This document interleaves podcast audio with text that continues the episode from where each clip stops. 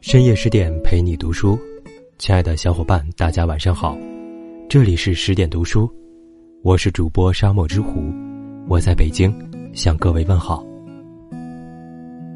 春节在家，各位过得怎么样呢？让我们来收听今天的节目吧。中国传统的文化里，有一路子是善于吹的，如中医大夫，如气功师。街头摆摊卜卦的，酒桌上的饮者，路灯下簇拥着的一堆博弈人和观艺人，一分的本事吹成了十二分的能耐，连破棉袄里闷出一颗虱子来也是珍贵的。有双眼皮的俊，以我们的经验，凡是太显山露水的都不足怕。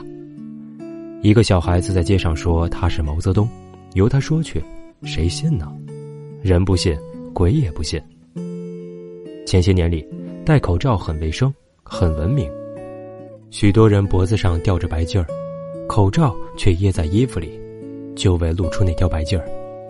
后来有型墨镜，也并不戴着，或者高高架在脑门上，或者将一只镜腿儿挂在胸前衣扣上。而现在却是行李坐卧什么也不带的，戴大哥大，越是人多广众。越是大呼小叫的对讲，这些都是要显示身份的，显示有钱的，却也暴露了轻薄和贫相。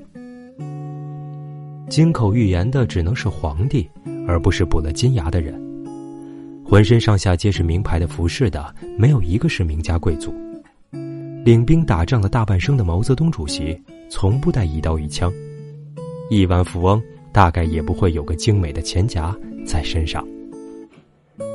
越不是艺术家的人，其做派更像艺术家；越是没钱的人，越是要做出有钱的主。说句好话，钱是不能说就证明一切，但也不能说钱就不是一种价值的证明。说难听点儿，还是怕旁人看不起。过日子的秉性是：过不好受耻笑，过好了遭嫉妒。豪华宾馆的门口总竖着牌子，写着：“衣着不整，不得入内。”所谓不整者，其实是不华丽的衣着。虽然世上有凡人的邋遢是肮脏，名流的邋遢是不修边幅之说，但常常有不修边幅的名流，在旁人说出名姓后，接待者的脸面方由冷清到生动。于是那些不失漂亮的女子。精致的手袋里塞满了卫生纸，她们不敢进澡堂，剥了华丽的外套，得缩身捂住破旧不堪的内衣，锃亮的高跟皮鞋不能脱，袜子被脚趾捅出个洞。他们得赶快谈恋爱，谈恋爱了去花男朋友的钱，或者不结婚，或者结了婚搞婚外恋，傍大款。今天列住这个，明日瞄准了那位。藤缠树，树有多高，藤有多高。男人们下海在水里扑腾，他们下海在男人的船上。社会越来越发展到以法律和金钱为系，有定数的钱就在市场流通，聚聚散散，来来往往，人就在钱上穷富沉浮。若将每一张钞票当一部小说来读。都有一段传奇的吧。如果平静的来讲，现在可爱的倒不是那些年轻的女子了，老太太更显得真实、本质。做小市民有小市民的味儿。投书的油光光的去菜市，问过了这一摊位的价格，又去问那一摊位的价格，仰头看天，低手数钱，为一分两分与摊主争吵。要揭发呀，要告状呀的，敲摊主的秤星秤锤，包菜叶子，掐葱根，末了要走了，还随手捏去几颗豆芽。年轻的女子在市民里仍有个小字，行为做事却要冲大。一一般的家庭，能花钱的都是女人，女人在家庭有没有地位，就看是否掌握花钱的权利。如今的妻管严日益增多，是丈夫们越来越多的失去了经济的独立。事实是，真正的男人是不花钱的。日本的一位首相说过：“好男人出门在外，身上只装十元钱。他有能力去挣钱，挣了钱就让女人去花吧。看着女人去花钱，是把繁琐的家庭日常安排之任交他去完成了。即使女人们将钱花在衣着上、脸面上，那更是男人的快乐。试想，一个人被他救过命。”又救过另外人的命，他是从内心深处不愿常见到恩人，而期望被救过的那人常出现在他面前的。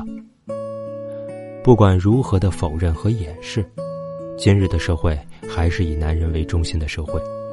女人，如张爱玲所说，即使往前奔跑，前面遇到的还是男人。所以，有了自己钱的，做了强人的女人。实指望一切要主动，却一切皆不主动，尤其是爱情。钱的属性既然是流通的，钱就如人身上的污垢，人又是泥捏的，洗了生，生了洗。李白说：“千金散尽还复来，守财奴全是没钱的。人没钱不行，而有人挣的钱多。”有人挣的钱少，表面上似乎是能力的大小，实则是人的品种所致。蚂蚁中有配种的蚁王，有工蚁，也有兵蚁。狗不下蛋，鸡却下蛋，不让鸡下蛋，鸡就憋死。百行百业，人生来各归其位，生命是不分贵贱和轻重的。钱对于我们来说，来者不拒，去者不惜，花多花少皆不受累。何况每个人不会穷到没有一分钱，没有一分钱的是死了的人。每个人更不会聚集所有的钱。钱过多了，钱就不属于自己。钱如空气如水，人只长着两个鼻孔一张嘴的。如果这样了。我们就可以笑那些穷的只剩下钱的人，笑那些没钱而猴急的人，就可以心平气和的去完成各自生存的意义了。古人讲“安贫乐道”，并不是一种无奈后的放达和贫穷的幽默。安贫，实在是对钱产生出的浮躁之所借；乐道，则更是对圆满生命的伟大呼唤。听了贾平凹老师对金钱的看法，你对金钱是不是也有了自己的看法呢？在文章的结尾，想宣布一个好消息：为了帮助大家提升自己的素养和层次，十点读书开放了一座成长图书馆。在这里，既有《解忧杂货店》《肖申克的救赎》《简爱》这样影响全世界的经典名作，也有《自控力》《非暴力沟通》。这样的职场实用宝典，免费开放，十天陪你听本书。如果你有兴趣，欢迎搜索关注微信公众号“十点读书”，进入成长图书馆，跟我一起阅读好书，成为更好的自己。好了，这就是今天十点君分享的贾平凹老师对于金钱的看法。关注更多美文，敬请关注微信公众号“十点读书”。喜欢这篇文章，也别忘了在文末点赞哟。我是主播沙漠之狐，我们下期见。